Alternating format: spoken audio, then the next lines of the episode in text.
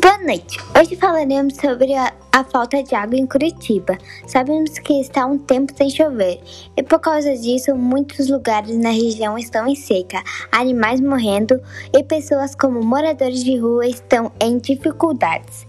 É por isso estou aqui com uma convidada e vamos fazer algumas perguntas para ela. Qual é seu nome, onde você mora e o que você faz? Oi, eu sou a Gláucia, moro num condomínio no bairro São Lourenço e sou médica. Bom, Gláucia, como você está com o assunto de falta de água em Curitiba? Bom, tivemos um período grande de seca. Durante alguns meses, tivemos de fazer um rodízio de água nos bairros que foi imposto pela Sanepar para evitar que te faltasse água na cidade toda. Nesses rodízios, teve dias em que o abastecimento de água era suspenso por um período, algumas vezes 12, chegando até 36 horas sem água. Nos períodos mais críticos, teve mais de um dia da semana sem água. Mais recentemente, a Sanepar anunciou a suspensão desse rodízio, depois de que tivemos vários dias seguidos de chuva, mas isso pode voltar. Você tem alguma ideia para que o rodízio não precise mais voltar?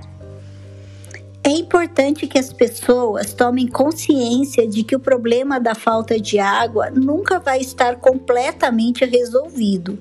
Períodos de estiagem podem acontecer. E mesmo em épocas normais, se não tiver um consumo racional de água, ela pode acabar faltando nas casas.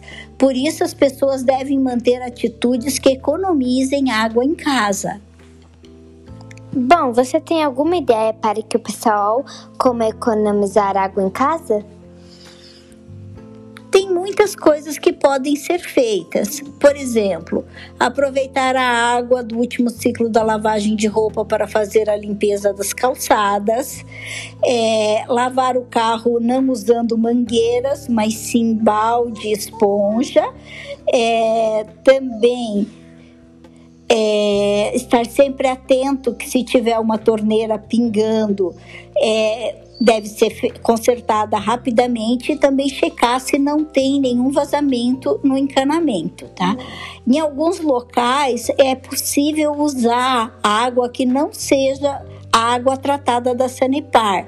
No nosso condomínio, São Lourenço, nós temos um poço artesiano e é a água desse poço que é usada para regar os jardins, fazer limpeza das áreas comuns e das garagens.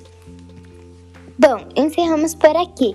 Não se esqueça de levar essa dica com você. É importante sempre economizar água, não só quando estamos em seca. Uma boa noite para você que está me ouvindo aí, na sua casa. Tchau e uma boa noite.